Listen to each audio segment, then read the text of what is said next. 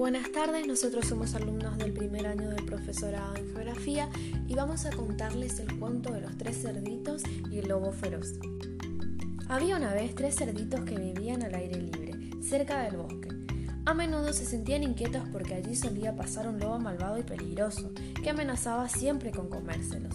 Un día se pusieron de acuerdo en que lo más prudente era que cada uno construyera una casa para estar más protegidos. El cerdito más pequeño, que era muy vago, decidió que su casa sería de paja.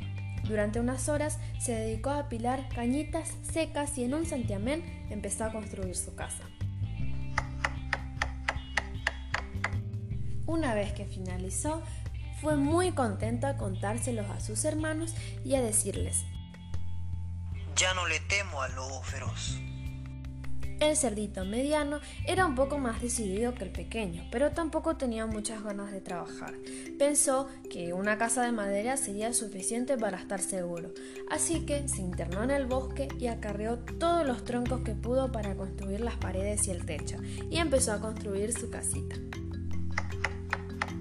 Una vez que finalizó su casita, también fue y le contó a sus amigos y les dijo,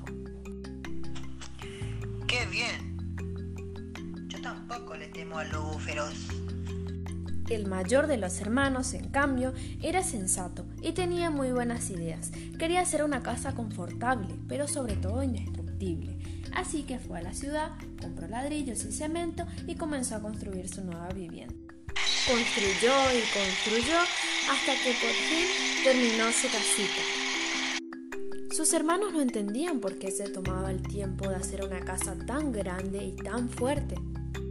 Y decían entre ellos, Mira a nuestro hermano. Se pasa el día trabajando en vez de venir a jugar con nosotros. Pues sí, vaya tontería. No sé para qué trabajar tanto pudiendo hacerla en un periquete. Nuestras casas han quedado fenomenal y son tan válidas como la suya. Pero su hermano mayor los escuchó y les dijo,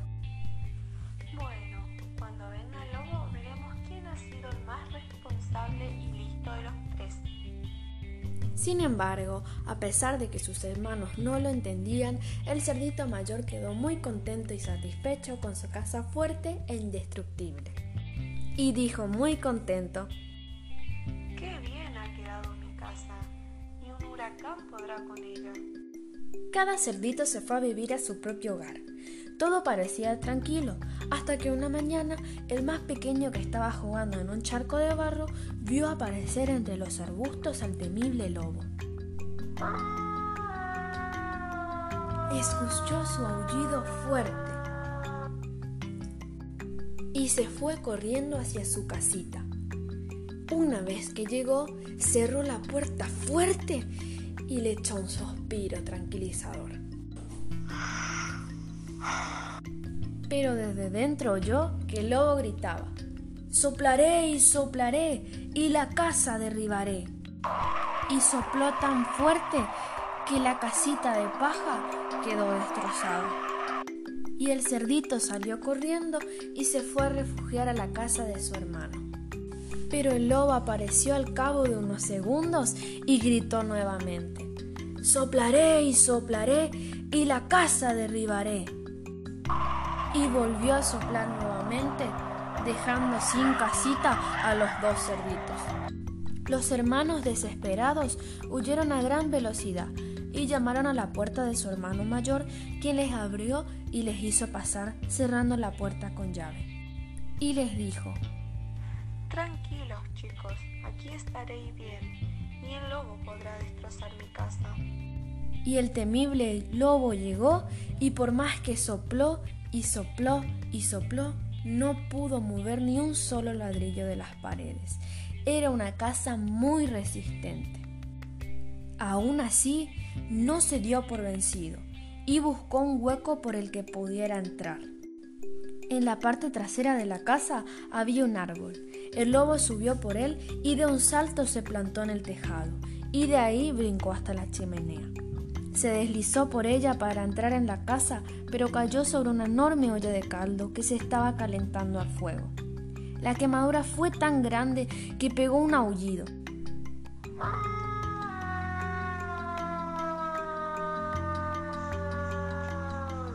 Después de haberse quemado, salió disparado de nuevo al tejado. Con el culo enrojecido, huyó para nunca más volver.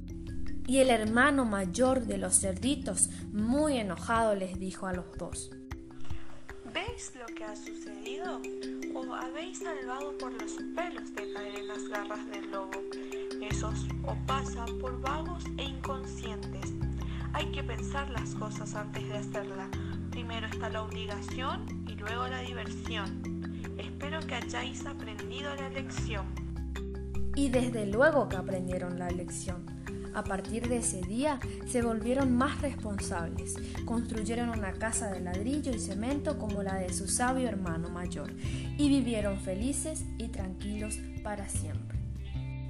Los integrantes del grupo son Barrios Daira, Quintana Facundo, y solo haga Georgina.